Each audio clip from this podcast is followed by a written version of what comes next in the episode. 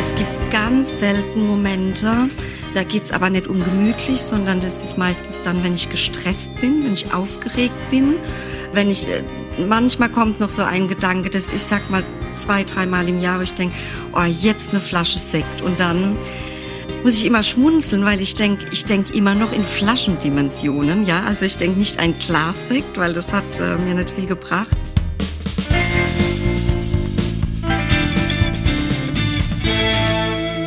Herzlich willkommen im Nachtcafé-Podcast Das wahre Leben. Ich bin Michael Steinbrecher und ich spreche heute mit Natalie. Jahrelang führte sie ein eher rastloses Leben. Drei Ehen und noch mehr Jobs machen sie zu einer Getriebenen, die nirgendwo anzukommen scheint und sich zunehmend selbst verliert. Bald wird die Flasche Prosecco am Abend zum sicheren Heimathafen, in den sie sich regelmäßig flüchtet. Nach außen funktioniert sie, ist zuverlässig im Job, kümmert sich verantwortungsvoll um ihre Tochter – aber irgendwann ist sie gefangen in einem Kreislauf aus Abhängigkeit, Angst und Verzweiflung.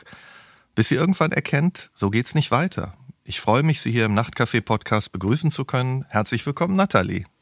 Guten Morgen, hallo Herr Steinbrecher. Hallo, hallo Nathalie. Ähm, erstmal vielen Dank für Ihr Vertrauen, ja, dass Sie, dass Sie hier mit mir reden. Und ähm, Nathalie, ich habe gerade gesagt, die Flasche Alkohol am Abend wurde irgendwann zum scheinbar sicheren Hafen stellt sich heute auch noch manchmal so dieses Gefühl ein, ach, jetzt am Abend irgendwo gemütlich hinsetzen, Fläschchen trinken, das würde gut tun? Ähm, nein, tatsächlich nicht. Gott sei Dank nicht. Mhm. Ähm, es gibt ganz selten Momente, ähm, da geht's aber nicht um gemütlich, sondern das ist meistens dann, wenn ich gestresst bin, wenn ich aufgeregt bin, mhm. ähm, wenn ich äh, manchmal kommt noch so ein Gedanke, dass ich sag mal zwei, dreimal im Jahr, wo ich denke, oh, jetzt eine Flasche Sekt und dann ähm, muss ich immer schmunzeln, weil ich denke, ich denke immer noch in Flaschendimensionen, ja. Also ich denke mhm. nicht ein Glas Sekt, weil das hat äh, mir nicht viel gebracht. Ähm, aber ich kann es dann annehmen und das habe ich auch gelernt im Lauf der Zeit. Äh, das ist jetzt noch lang keine Gefahr, mhm. sondern das gehört einfach auch zu mir dazu. Ähm, und von dem her, es war ein Lernprozess. Am Anfang war das sehr oft so, also gerade die ersten Monate. Aber tatsächlich, das wurde mir auch immer wieder in der Selbsthilfegruppe gesagt, es wird milder. Mhm. Und ich habe nicht so wirklich dran geglaubt, habe aber gedacht, ich, ähm, ja.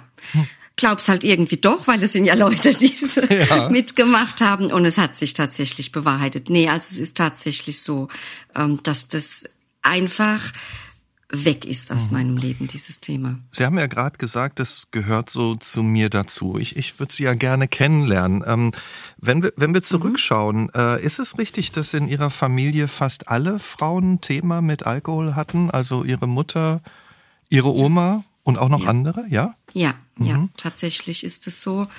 Ähm, ja, eine fast hundertprozentige Frauentrefferquote. Jetzt nicht ganz, aber ähm, also auf jeden Fall meine Mutter, meine Oma, die Schwester meiner Oma, noch eine Schwester meiner Oma, der Bruder meiner Oma. Also das mhm. waren vier Geschwister.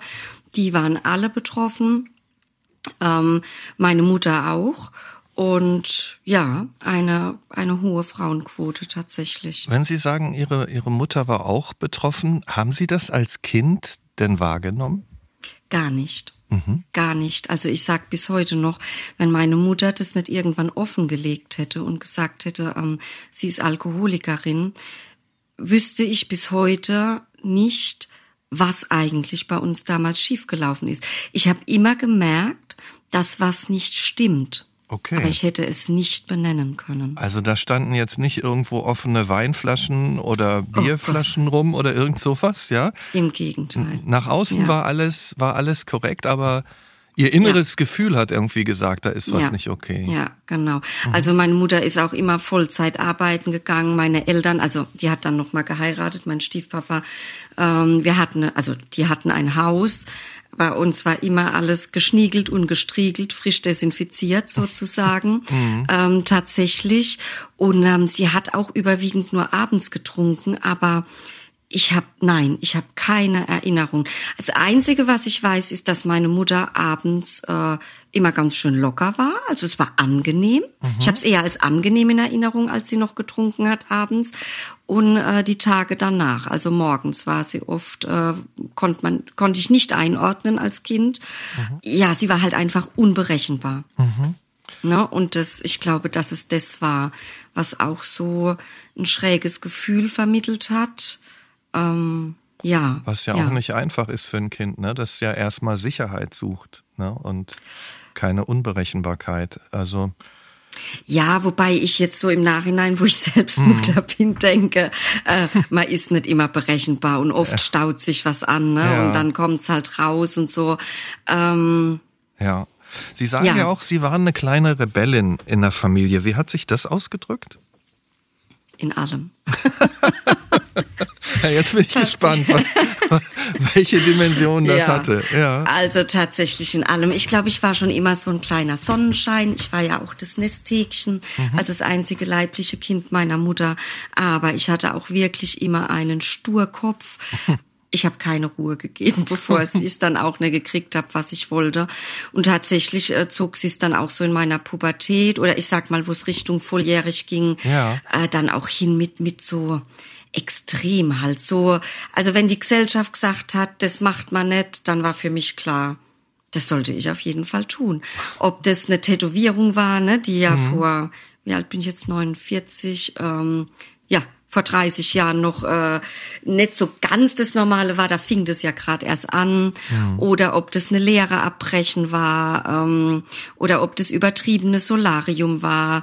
Also es gibt tatsächlich viele Beispiele, wo ich einfach ja, ich, ich glaube manchmal, das war damals auch schon so innerlich getrieben, so Hauptsache dagegen. Also mhm. ich hatte so diesen ganz großen Wunsch in mir als ganz junger Mensch, ich will auf keinen Fall so werden wie diese Gesellschaft. Ich will nicht spießig werden, ähm, ich will nicht langweilig werden, ich will auch nicht so ja, verbittert werden. Das war mein großes, großes Ziel. Ja. Wenn ich mir das jetzt so vorstelle, Tätowierungen und so, Sie haben das ja sehr lebendig äh, beschrieben, so wie Sie damals waren. Haben Sie es ähm, denn lange zu Hause ausgehalten? Nee, tatsächlich war es so, dass äh, mir sogar, also es wurde mir von meiner Mutter, die hat mir damals gesagt, ich soll ausziehen, das geht nicht mehr gut. Mhm. Und ich hatte aber auch das Bedürfnis, ich hatte halt nur keinen Plan. Ähm, aber tatsächlich bin ich dann mit 18 auch ausgezogen. Ist, ja. es, ist es denn so, Sie haben gesagt, Sie haben die Ausbildung dann auch abgebrochen. Hatte das sowas von, wenn es schwierig wurde, dann gehe ich einfach? Dann, immer. Ja? Immer. Mhm. Immer. Das war mein Lebensmotto. Wenn es schwierig wird, gehe ich einfach. Genau. Auch in Und zwar Beziehung? ohne Erklärung, ohne irgendwas. Mhm. Ich gehe. Auch in, ja. auch in Beziehungen? Ja, ja, immer. Immer. Flucht war mein, äh, ja, mhm. war meine Lebensidee. Also eigentlich nicht meine bewusste Lebensidee, aber so im Nachhinein gesehen, ähm, ja, einfach dieses, äh, ich dachte, das ist so mein Gefühl von Freiheit. Ich mhm. muss nichts aushalten. Diese Angst, diese Flucht, vielleicht auch mhm. diese Suche, dieses Gefühl, vielleicht ist es Freiheit, aber wahrscheinlich wussten mhm. Sie denn, wer Sie sind? Also hatten Sie ein Selbstbewusstsein in dem Sinne, ich weiß, wer ich bin, mir ist bewusst, wer ich bin? Nee. Nee. Mhm. Nee, überhaupt nicht. Also äh, ich glaube, nach außen transportiert schon, mhm. ja. Also ich habe auch von meiner meiner einen Schwester dann mal gehört, Nathalie, du kannst doch nicht immer nur dein Ding machen. Ich glaube, nach außen hat es schon so gewirkt, als ist mir vieles scheißegal. Mhm. Ähm, das war es aber nicht. Nee, und innerlich, innerlich war ich einfach nur ein Bündel Angst getrieben, immer auf der Flucht und auch immer auf der Suche nach jemand, an den ich mich hängen kann, mhm. dem ich so hinterher dackeln kann. Und es waren halt immer Partner, mhm. ja. Und in welcher Situation kam dann der Alkohol ins Spiel? Der kam ähm, mit 24 tatsächlich ins Spiel. Da war ich gerade das erste Mal verheiratet es war eine ganz überstürzte Hochzeit, auch aus Angst, weil ich so Panik gekriegt habe. Ich krieg vielleicht keinen mehr. Ich hatte auch mit dem Essen immer ein bisschen Schwierigkeiten. Ich war immer ein bisschen übergewichtig, jetzt nicht extrem, aber ich bin 1,58. Ich hatte dann schon auch mal 66 Kilo. Ähm, Ja, und habe dann ganz überstürzt geheiratet mhm. und habe aber genauso überstürzt gemerkt, dass ich totunglücklich bin. Mhm. Und habe auch in dieser Zeit ziemlich zugenommen und bin dann heimlich, das durfte keiner wissen, zu den Weight Watchers, ähm, weil ich dort abnehmen wollte. Und die haben ja so ein Punktesystem. Und das habe ich dann probiert und habe dann auch relativ schnell gemerkt, dass ich mich da halt auch selbst bescheiß und das halt nicht so funktioniert.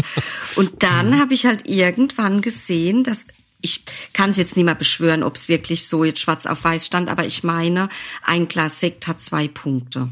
Mhm. Und das war nicht viel. Das mhm. war nicht so viel wie äh, zwei Rippchen Schokolade. Mhm. Und ähm, ja, ich habe mich dann auch ganz überstürzt von meinem Mann getrennt und äh, bin dann auch mal zu meiner besten erstmal zu meiner besten Freundin gezogen, die gerne was getrunken hat, aber noch nie im Übermaß. Mhm. Und ähm, ja, dann hat die eine Flasche Sekt aufgemacht und ich habe dann mitgetrunken, habe auf einmal gemerkt, boah, das ist so wie so ein Ventil, ja, das mhm. nimmt so dieses schlechte Gewissen, diesen Trug, diese Angst in mir.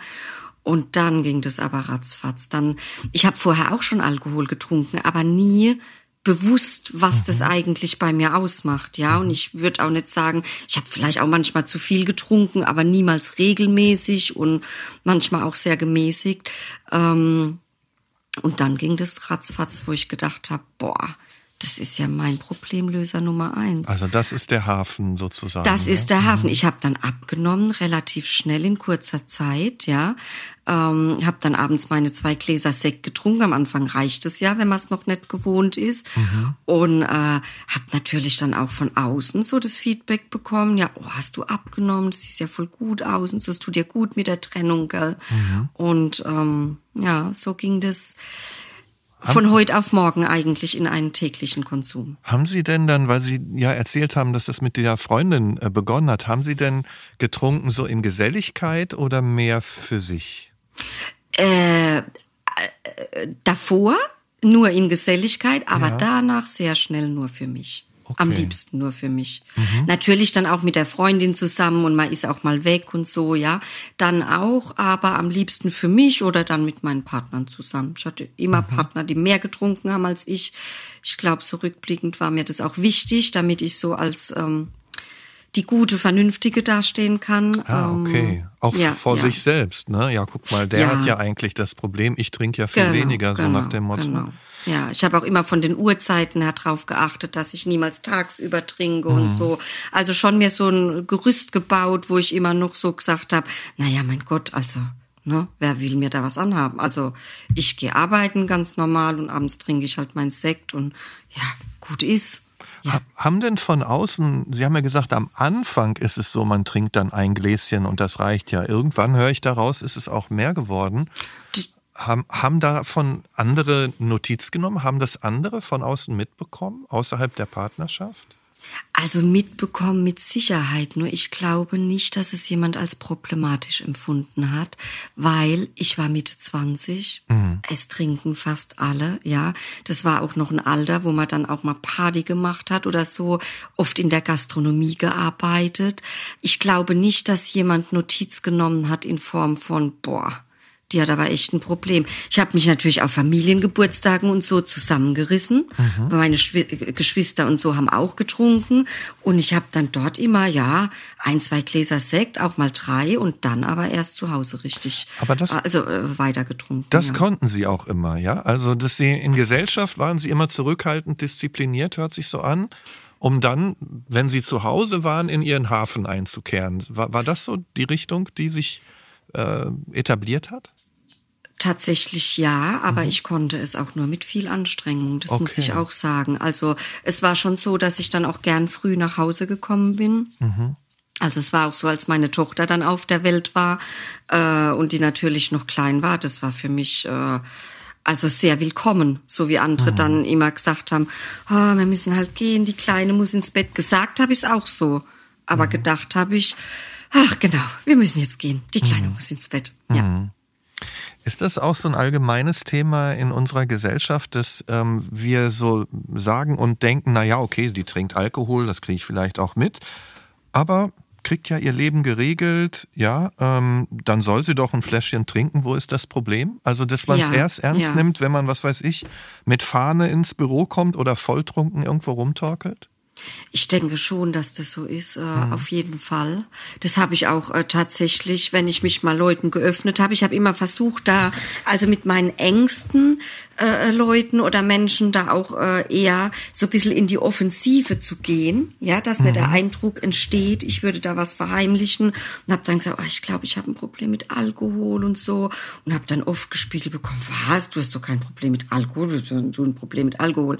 Ähm, ja, genau dieses, ey, du machst dein Leben, also es mhm. ist doch alles gut und du trinkst halt abends was, wer macht es nicht, ja? Aber Sie haben ja wenn Sie mit Freundinnen und Freunden gesprochen haben, gesagt, du mit dem Alkohol bei mir, da, da habe ich scheinbar ein Problem. Also Sie scheinen es ja selbst durchaus wahrgenommen zu haben, oder? Na, ich glaube, dass das eher so ein Spiel von mir auch ah, war. Okay. Mhm. Ähm, durch das, also meine Mutter ist ja schon sehr, sehr lange trocken und Alkohol war bei uns dann halt einfach auch immer ein offenes Thema, ja, auch mhm. mit Selbsthilfegruppen und so. Und ich kannte halt auch so diese ganzen, naja, ich sag mal, dieses ganze Gerüst. Es gibt ja auch so ein Jelinek-Fragebogen und so, mhm. ne? Also ich kannte schon sehr viel Theorie und Verheimlichen ist immer schlecht und so habe ich es irgendwie doch verheimlicht, mhm. indem ich ja für mich allein getrunken habe, aber es immer so mal wieder angesprochen, weil wenn jemand sowas anspricht, kann er ja eigentlich gar kein Problem damit haben, weil sonst wird er es ja gar nicht ansprechen. Ist es denn richtig, dass Sie irgendwann dann trotzdem auch mal zum Arzt gegangen sind und eine Therapie machen wollten? Relativ früh, tatsächlich. Ja. Relativ früh. Das äh, war vielleicht, also nicht nur vielleicht, sondern das war ein Jahr später, mhm. weil ich gemerkt habe, dass ich meinen Konsum relativ schnell nach oben äh, ähm, begibt und ich war relativ schnell bei meiner Flasche Sekt. Mhm. Also meiner Flasche Sekt tatsächlich sage ich es immer noch so, gell? Mhm. Und ähm, ja, ich bin dann damals zum Arzt und habe gesagt, ich kenne meine Familiengeschichte. Ich merke, dass ich mich da einreihe. Ich äh, sehe, dass das ein Problem ist und ähm, ich würde gern sofort was machen, weil ich halt auch aus Erzählungen kannte, ähm, ne, das ist so ein jahrelanger Leidensweg und diese ganzen Sachen und dann habe ich gedacht, dann therapiere ich mich mal vor, be bevor es richtig, mhm. richtig äh, schief geht. Und, ähm, und, ich muss dann echt drum kämpfen. Mhm. Ich bin in eine Entzugsklinik gekommen tatsächlich. Also ich wollte in eine psychosomatische, das hat mir der Rentenversicherungsträger nicht, äh, nicht genehmigt. Die wollten auch erst gar nichts genehmigen.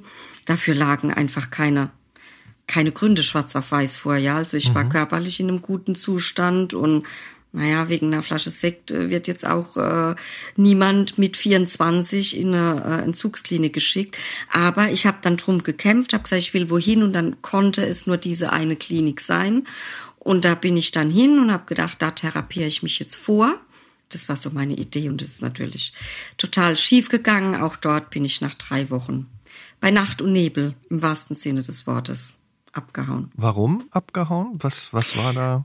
Weil ich auch das Gefühl hatte, dass ich dort nicht ernst genommen wurde. Und okay. das wurde ich auch nicht, das muss ich tatsächlich sagen, ja. ja. Also ich war 24, ähm, äh, es hört sich jetzt blöd an, aber das saß ein anderer Kaliber. Das mhm. war auch damals noch eine Klinik, wo tatsächlich viele hin mussten, die vom Arbeitgeber oder so mhm. in Entzug mussten. Und da saß ein anderer Kaliber tatsächlich. Das ist einfach so. Und da habe ich mich nicht eingereiht. Da habe ich mich so ein bisschen belächelt gefühlt auch einfach. Also es hat im Prinzip ja. wieder das bestätigt, was Sie ja schon in den Partnerschaften erlebt haben. Also Moment, ich habe da vielleicht ein Problem, aber im Vergleich zu anderen genau. ist das ja sozusagen harmlos, ja, äh, in genau. Anführungsstrichen. Als Sie mit Ihrem dritten Mann zusammengekommen sind, sind Sie ein paar Wochen später ja schwanger geworden. Was, mhm. was hat das mhm. bedeutet mhm. für Sie? Also konnten Sie auch während der Schwangerschaft dann gleich komplett auf Alkohol verzichten oder? Als ich es dann wusste, ja, tatsächlich. Das mhm. erstaunt mich bis heute noch, wo ich so denke, ähm, für mein Kind konnte ich es tun, für mich mhm. konnte ich es nicht. Gell? Mhm. Ähm, das konnte ich tatsächlich. Ich habe zwar dann schon auch in der Zeit alkoholfreies Bier getrunken, wegen dem Geschmack, aber jetzt auch nicht viel. Ähm, aber Also die Schwangerschaft war gewollt, auch wenn wir erst kurz zusammen waren, ja, aber wir haben uns schon länger vorher gekannt und wir haben dann gesagt, okay, äh, ich habe dann gesagt, ich verhüte im Moment nicht, wenn es jetzt knallt. Mhm. Und dann waren wir uns aber relativ schnell einig. Ja, dann ist es so, wäre doch jetzt auch ne guter Zeitpunkt. Ich war 35 mhm. oder 34, mhm. ja. Und ähm, das hat dann auch gleich geknallt. Und ich muss sagen, also dieses Gefühl der Schwangerschaft. Ich habe danach immer gesagt, ähm, ich möchte kein zweites Kind mehr, aber allein noch mal schwanger sein, das würde ich machen. Und als Sie dann Mutter waren, ähm, ich meine, damit kommt eine Verantwortung. Sie haben ja gesagt, Sie haben sich zum ersten Mal nicht alleine gefühlt. Wie ging es dann weiter? Auch mit dem Alkohol hat sich da was verändert, dadurch, dass Sie da ja dann wirklich in einer anderen Lebenssituation auch waren? Ja, leider halt nicht. Mhm. Also sie ist dann auf die Welt gekommen und dann äh, ging es ja los mit dem Stillen und es hat überhaupt nicht geklappt und es hat mich natürlich fix und fertig gemacht. Und ich glaube, so nach zehn Tagen hat äh, die Hebamme dann gesagt, wir müssen zufüttern oder umstellen. Und das haben wir dann gemacht und das hat super geklappt, ja. Also das war von einem auf dem anderen Tag, das Kind war satt und hat geschlafen und alles war super. Und dann äh, habe ich auch abgestillt und dann, ja, hatte ich zwar das große Vorhaben, ähm, ja, jetzt, hey, jetzt wäre doch der Zeitpunkt, ums zu lassen. Mhm. Und dann war ein schräger Abend dabei, wo sie auch gequengelt hat und so. Und dann sind mir die Nerven ein bisschen durchgegangen. Und also was heißt durchgegangen? Ich habe gesagt so, äh, ich fahre jetzt in den Supermarkt und ich hole jetzt Sekt. Der hatte dann auch ein paar Tage nichts getrunken und dann habe ich gesagt, komm, scheiß drauf. Mhm. Ja, und da war eigentlich er noch derjenige, wo gesagt hat, auch Mensch, komm, den Abend kriegen wir jetzt rum. Mhm. Ähm, aber ja, und dann ging es eigentlich wieder von vorne los, wenn auch ähm, ja, ich habe dann mehr gemischt die Getränke. Ne? Das ist also, ich habe die Flasche Sekt immer relativ zügig äh, abgezogen dann abends und ähm, ich habe dann so den, den Zeitraum verlängert, dass es nicht gleich so knallt, mhm. sondern dass sich das halt ein bisschen länger zieht und je älter sie wurde, ne, obwohl mit meinen Uhrzeiten, das hat sich, das hat ja auch gar nicht kollidiert. Die ist äh, um sieben, acht ins Bett und das war die Zeit, wo ich angefangen habe zu trinken. Also ähm, das war einfach zu handeln, muss ich jetzt ehrlich sagen. Es war also, echt einfach zu handeln. Wir hatten auch, also sie war ein einfaches Kind, ne? Sie hat äh, gleich durchgeschlafen und alles. Also von dem her, ja. Also kann man sagen, es war eigentlich bei ihrer Tochter genauso wie bei Ihnen, dass sie gar nicht mitbekommen hat, dass sie regelmäßig trinken? Ja, ja, mhm. also ich, äh, wir sprechen da heute offen drüber. Mhm. Ähm, ich habe es nicht gleich gesagt, als ich aufgehört habe, weil da war sie sieben. Aber jetzt so nach und nach haben wir immer mal Gespräche drüber geführt und sie sagt, sie kann sich an gar nichts erinnern. Also mhm. sie, sie hat keine Erinnerung, dass ich irgendwie mal verändert war oder anders war oder sie weiß, dass da als man Glas Sekt auf dem Tisch stand, ähm, aber mehr weiß sie nicht. Also sie hat anders als Sie auch nicht gespürt, da ist irgendwas, was, was nicht stimmt. Sie sagt ne? nein. Mhm, ja. Aber Sie sagen ja auch, ja, ihre, ihre Trinkpraxis hat sich verändert, ne? dass sie es ein bisschen ja. weiter gezogen haben. Aber im Grunde hört sich das so an, als ob ähm, das Grundlegende, das Freuen auf den Abend, ne? ähm, irgendwann nach sieben Uhr, äh, da ist mein Hafen, das ist ja geblieben. Ähm, Aber total, ja. total. Und Sie ja. sagen, vor sieben Jahren war es dann am schlimmsten. Beschrei beschreiben Sie das mal, wie ging es Ihnen denn da? Mir ging schlecht. Mir ging es tatsächlich schlecht und zwar, ähm, ich sag bis heute noch, ähm, man sagt ja oft, man kapituliert dann auch vor einer Sucht, ja. Mhm. Und ich sage bis heute noch, ich weiß nicht, ob ich vor meiner Sucht oder vor meiner Angst kapituliert habe. Weil was bei mir halt immer weiter gewachsen ist, über die ganzen Jahre, und ich habe ja dann doch 20 Jahre getrunken, ähm, war einfach Angst. Mhm. Angst, die ich nicht benennen konnte. Mhm. Lebensangst. Einfach, also wenn man mich gefragt hätte, ja, wovor hast du denn Angst? Ja. Vor allem. Ich habe einfach vor ich bin morgens aufgewacht und hatte mein Herz hat mir geklopft bis zum Hals. Mit Sicherheit auch eine körperliche Reaktion, ja, wenn man abends eine Flasche Sekt trinkt, aber ähm, ich hatte einfach eine grundlegende Lebensangst. Also mein Mann und ich haben uns dann 2014 getrennt und äh, waren aber so noch ganz gut miteinander und äh, hat dann natürlich äh, unsere Tochter auch als mal geholt und unter anderem Weihnachten 2016 und da habe ich tatsächlich auch äh, eine Darmgrippe bekommen. Mhm. Also eine richtig klassische Darmgrippe, wie man sie kennt. Und ähm, er hat sie dann abgeholt und ich mir war mir ging's also körperlich so schlecht, wie es einem halt bei einer Darmgrippe geht. Und ich habe trotzdem abends was getrunken. Mhm. Einfach, ja, ich kann es nicht beschreiben. Es ist natürlich nicht drin geblieben, ja, aber ähm, da bin ich echt am nächsten Morgen aufgewacht und habe mich so, also da war so ein Punkt, wo ich gedacht habe, echt jetzt? Mhm. Also das, das ist einfach nicht mehr normal. Und ich habe mich so leer innerlich gefühlt. Da war nur noch eine Leere, eine Starre, eine Angst. Viel weiter nach unten wie jetzt kann es nicht gehen. Mhm. Ich muss auch sagen, ich hatte nie Selbstmordgedanken. Mhm. Aber wenn ich so im Nachhinein denke, doch auch immer eine pass passive Todessehnsucht. Also da waren schon so Gedanken, mhm. zum Beispiel auch an diesem Tag, ey, und wenn mich doch einfach ein Bus überfahren wird und dann wäre es vorbei. Mhm. So das, ja, das war so irgendwann. Aber Sie haben das schon erkannt oder, oder auf sich richtig eingestanden, wie es Ihnen wirklich geht. Ja, also das, ja, das war an dem Punkt schon. schon. Mhm. Ich glaube das schon, ja. Also ja. gerade ne, bei einer Darmgrippe Alkohol zu trinken, mhm. obwohl klar ist, es geht, also das war ja schon mit Zwang versetzt, weil äh, und ähm, da war schon, wo ich gedacht habe, ey, tiefer kann man nicht mehr sinken. Also es ist ja oft so, ne, Alkoholiker Penner auf der Parkbank, mhm. aber es gibt auch ein inneres Gefühl der Parkbank und mhm. unter der Brücke. Und innerlich war ich da. Und Sie haben dann an die anonymen Alkoholiker geschrieben, ist das richtig? Hatte ja, ich, ja, die haben so ein äh, Beginner-Meeting nannte sich das. Also ich habe es gegoogelt und sah dann, da gibt's verschiedene Online-Meetings mhm. und dann kam da auch, ich glaube, eine Stunde später die Mail mhm. zurück, okay, wir nehmen dich auf. Und dann bin ich da reingekommen ah, und ja. dann habe ich schon gesehen, ähm, dann ging's so im Zwei-Minuten-Takt, wo so Mails eingetrudelt sind von anderen. Und es nennt sich zwar Beginner-Meeting, aber das sind nicht nur Beginners. Also da sind auch viele einfach drin geblieben, ne, wo vielleicht auch mal damit angefangen haben. Und dann habe ich, also die ersten Tage war es mir viel zu viel mit Mails und und ich habe dann als nur angefangen zu lesen, habe gedacht, oh Gott, das ist mir nee und die haben ja dann auch so ein eigenes Programm, ne, wo die teilweise drauf eingegangen sind. Mhm. Ich kannte das zwar so im Ansatz, aber wo ich gedacht, oh mit Gott und so, nee, das ist alles, das ist alles nichts für mich. Aber trotzdem habe ich immer mal wieder reingelesen. Mhm. Irgend in jeder Mail waren dann doch so ein, zwei Sätze, wo ich gedacht habe, Mensch, wie bei mir.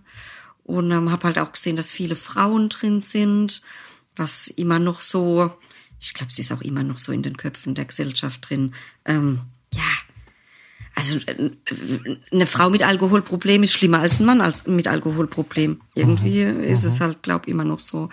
Und ähm, ja, und dann habe ich doch immer ein bisschen mehr gelesen, ein bisschen mehr gelesen und ich wurde dann im Januar 44. Mhm.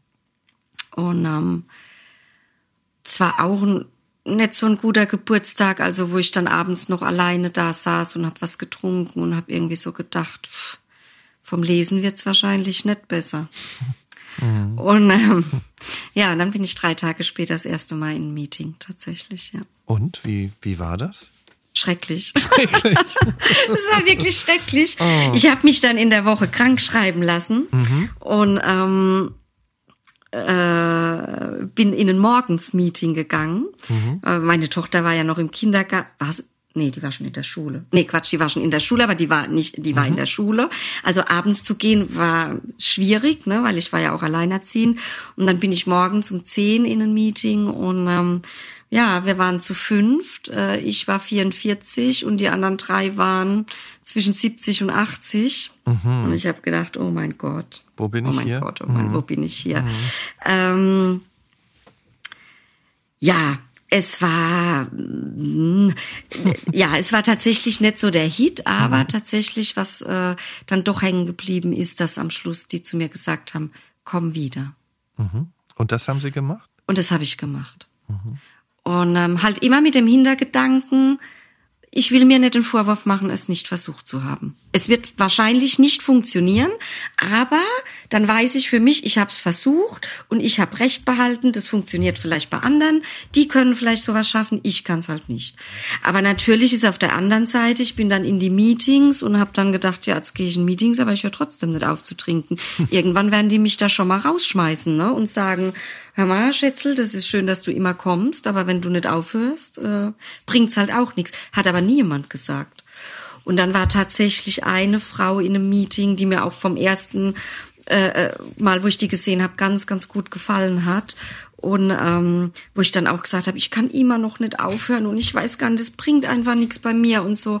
Und die hat dann äh, gesagt, Natalie, wir sind hier nicht bei einem Wettbewerb. Mhm. Es geht hier nicht darum, wer kann hier am tollsten, am schnellsten, am vorbildlichsten aufhören. Komm einfach wieder, wenn es dir gut tut.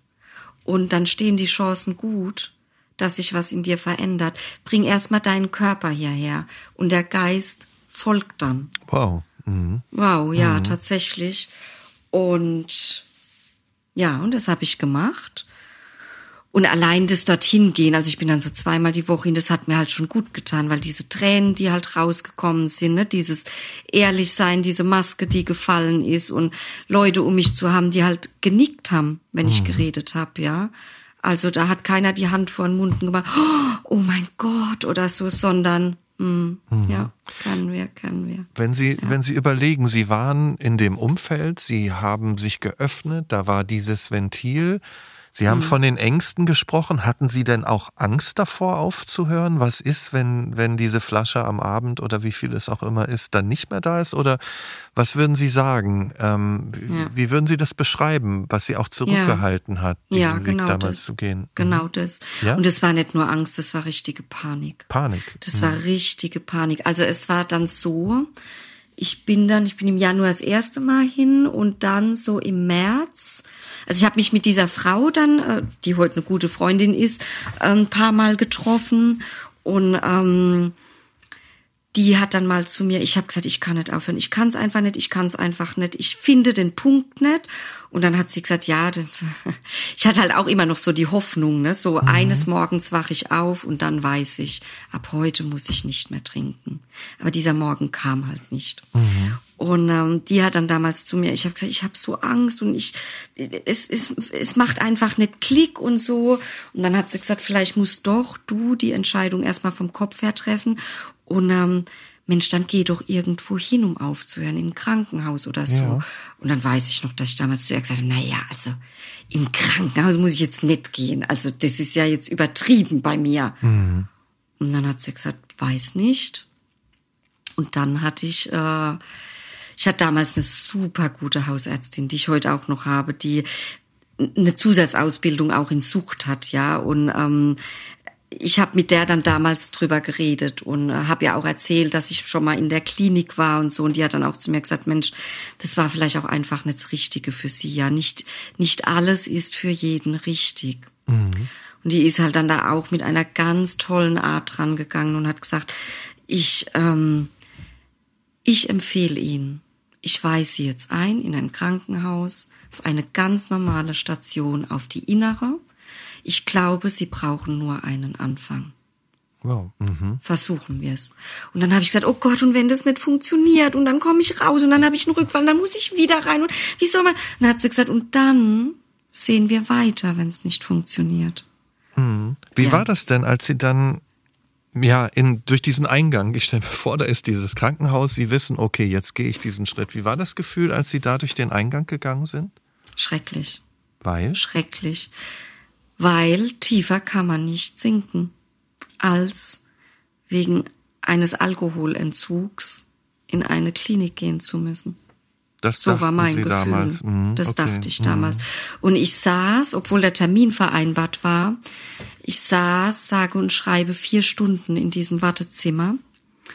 Und ich hatte mehrere Fluchtimpulse, bestimmt zweistellig.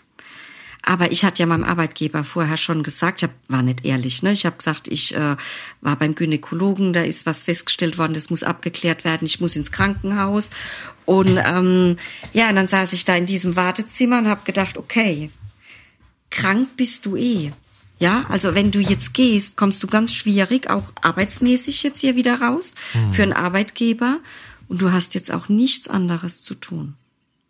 Also die Tochter war versorgt, die war bei meiner Mutter mhm. und dann habe ich äh, ja gedacht, okay, es dauert jetzt so lange, wie es dauert und ich nehme es jetzt einfach an. Verdammt nochmal, einmal in meinem Leben nehme ich was an. Und ähm, dann bin ich irgendwann auf die Station gekommen, habe natürlich gemerkt, ich bin innerlich unruhig. Also ich, die fest davon überzeugt war, äh, ich habe nie körperliche Entzugssymptome gehabt, nie. Mhm. Natürlich hatte ich die und ich hatte jeden Tag. Ja, diese Unruhe, diese Angst, dieses. Natürlich kann man das alles auf die Psyche schieben, aber der Körper hat da auch eine Rolle gespielt. Mhm. Und ähm, ja, ich bin dann aufs Zimmer gekommen zu einer Elternfrau und die haben mir halt damals gesagt, dann äh, ich soll mich melden, wenn was ist. Ne? Die können mir dann auch ein Medikament geben. Und ähm, habe ich dann natürlich nicht gemacht. Ich lag dann da abends im Bett, wach mit einem Puls von weiß ich nicht wie viel und habe so für mich gedacht, es muss auch wehtun. Mhm. Wenn es nicht wehtut, weiß ich nicht, ob ich was draus lerne. Mhm. Ähm, war, glaub keine so gute Idee, weil äh, ich bin am nächsten Morgen zwar körperlich total, ich war, ich hatte einen mega hohen Blutdruck. Also, aber ich bin trotzdem glücklich aufgewacht erstmal. Ein bisschen hatte ich geschlafen mhm. und habe gedacht, wow, ein guter Geschmack im Mund. Der Kaffee schmeckt nach Kaffee wahrscheinlich nachher. Und dann kamen ja, aber die machen ja ihre Morgenroutine und ich hatte dann auch einen sehr, sehr hohen Blutdruck und der Pfleger hat mich dann auch ein bisschen in die Mangel genommen, hat oh. gesagt, also wir haben Ihnen das nicht umsonst gesagt. Ähm, mit den Medikamenten, ja, Sie kriegen jetzt auch sofort was, weil da ist die Gefahr auch ganz hoch für Krampfanfälle und so und wo ich damals auch noch gedacht, na ja, na ja, ähm, aber die haben ja dann tatsächlich, ich glaube, dieses Distraneurin gegeben äh, für den Tag und es hat mich dann auch erstmal wuh, mhm. wuh, sehr gedämmt. Also an dem Tag war ich dann nicht so ganz bei mir. Wie lange, wie lange sind Sie denn da geblieben im Krankenhaus insgesamt? Nur fünf Tage. Fünf Tage. Also ich habe ja, ich habe am Tag danach dann auch sofort gesagt, ich möchte sofort wieder runter mit dem Medikament, weil man sollte mindestens, jetzt weiß ich es nicht mehr genau, 24 oder 48 Stunden mhm. ohne Medikament sein, ne, bis man entlassen wird. Mhm. Und ich habe gesagt, genauso schnell wie ich hin bin, will ich wieder runter, weil ich will auch nicht in die nächste Sucht rasseln. Weil es ist ja toll, ne, ja. wenn dann man trotzdem so gedämmt ist. Und dann haben wir das auch, dann sind wir auf eine halbe runter und ich glaube, ich war dann zwei Tage ohne Medikament und bin am Ostersamstag morgens. Am, am Ostersamstag, wie haben Sie den Tag verbracht? Also tatsächlich bin ich raus. Ich hatte mein Auto dabei, hatte es auf einem Parkplatz und habe mich ins Auto gesetzt. Und dann habe ich aber doch erstmal so einen Jubelschrei im Auto gemacht, ja, und habe so wirklich die Faust gemacht und habe gesagt, yes, ich habe es geschafft. Jetzt bin ich clean. Körperlich ist es durch. Mhm. Jetzt liegt's eigentlich echt an mir. Und dann habe ich so gedacht, okay, kurz heim, umziehen. Also meine Tochter war noch bei meiner Mutter und dann am besten sofort in ein Meeting. Und das habe ich gemacht. Ich bin dann, es war dann mittags, bis ich meine Papiere hatte, bin dann kurz heimgefahren, bin sofort in ein Meeting. Das war nachmittags und als das vorbei war, war bin ich gleich ins nächste Meeting. Ich habe mir gegoogelt, ne, ich habe gedacht, Hauptsache jetzt mal den ersten Abend, irgendwie, egal wie einfach rumkriegen. Bloß die Freundin hatte anhalten, mir irgendwo wieder was kaufen. Ne? Ja, so, mhm, ja, ja, ja. Mhm. Die Freundin hatte mir dann noch damals angeboten, hat gesagt, hey, komm doch her und schlaf bei mir und so. Und das wollte ich nicht, weil ich dachte, letzten Endes muss ich es für mich alleine schaffen. Mhm. Das muss ich jetzt irgendwie klarkriegen. Es geht nur über diesen Weg. Und ging und dieser ging. Weg, ging dieser Weg denn immer aufwärts oder gab es mal Phasen, in denen es Ihnen schlecht ging danach noch? Ja, es gab viele Phasen, in denen es mir schlecht ging. Ich habe mich dann auch nochmal krank schreiben lassen. Ich war bei einem Arbeitgeber, wo ich aber nicht gerne war und wo mir jetzt auch, ja, wo ich gedacht habe, ja, wenn das jetzt hier schief geht, ist es jetzt auch kein großer Verlust für mich. Mich dann krank schreiben lassen, habe mit meiner Hausärztin gesprochen und die hat dann gesagt, ähm, soll man nicht doch noch mal eine Reha ins, ins Auge fassen. Dann habe ich gesagt, oh, ich will meine Tochter nicht alleine lassen und ich will die auch nirgends rausreißen, wenn ich die mitnehmen muss und so. Dann hat sie gesagt, Mensch, aber sie sind doch trocken. Dann versuchen wir es doch mit einer Tagesklinik. Mhm. Das war eine gute Idee. Sie haben dann irgendwann ja auch eine Umschulung gemacht. Also war das, war das auch nochmal wie so ein paralleler Neuanfang, der, der wichtig war für Sie? Ich hatte eigentlich so die Angst bei der Umschulung, wo ich gedacht habe, äh, äh, also ich wusste, ich rassel halt auch vom Geld herunter. Ne? Also ich war dann ja arbeitslos, war krank geschrieben, war dann noch arbeitslos, aber das Geld wurde halt immer weniger und habe gewusst, vom Geld her wird's schlimm, wird hart und habe äh, dann aber gedacht, naja gut, mit dem Geld, das habe ich schon immer hingekriegt. Ob gut Geld da war oder nicht so viel Geld, äh, das kriege ich auf jeden Fall hin. Aber ob ich das mit dem Lernen hinkriege und durchhalten und so, und auch wenn es schwierig wird, und zwar genau umgekehrt. Das Lernen hat mir so ein Selbstbewusstsein gegeben, wo ich einfach gemerkt habe, ey, wenn ich was will, dann kriege ich das auch hin. Selbst Buchhaltung. Also, das war ein Albtraum, aber ich habe es hm. hingekriegt. Wenn ich so Ihre Gesamtsituation sehe, dann muss man sagen, das eine war das Thema Alkohol, das sind Sie angegangen. Mhm. Und, mhm. und da haben sie einen guten Weg gemacht. Sie haben sich beruflich mhm. weiterentwickelt. Mhm. Ähm, und sie sagen, auch das hat ihnen gut getan. Ein mhm. Thema, haben Sie aber gesagt, ist eigentlich immer mitgelaufen, zumindest in all den Jahren, als es Ihnen nicht gut ging. Das waren diese Ängste, von denen Sie gar nicht sagen mhm. konnten, ja, was sind das für Ängste? Aber es war eine Art Lebensangst da. Was mhm. ist denn mit den Ängsten geworden? Sind Sie die auch losgeworden oder haben die noch weitergearbeitet? Ja, die bin ich nicht ganz losgeworden. Mhm. Ich weiß auch nicht, ob ich die jemals loswerde. Ich habe aber ich nehme sie einfach an heute und mhm. sage, das ist ein Teil von mir. Und vielleicht muss ich auch gar nicht alles ergründen, äh, ähm, analysieren, ja, therapieren, wo kommt's her, wer war zuerst das Huhn oder das Ei, warum sind die da? Die sind einfach da. Ich bin in manchen Sachen ein ganz mutiger Mensch und ganz forsch und in manchen Sachen äh, sind Ängste da, aber sie sind also im Vergleich zu damals, mhm. also äh, äh, auf einer Skala von eins bis zehn würde ich sagen, die waren damals bei 15 und die sind jetzt, würde ich sagen, vielleicht bei drei. Mhm. Und können Sie jetzt, da die Ängste bei drei sind, auch anders ähm, leben, auch zum Beispiel anders Beziehungen leben?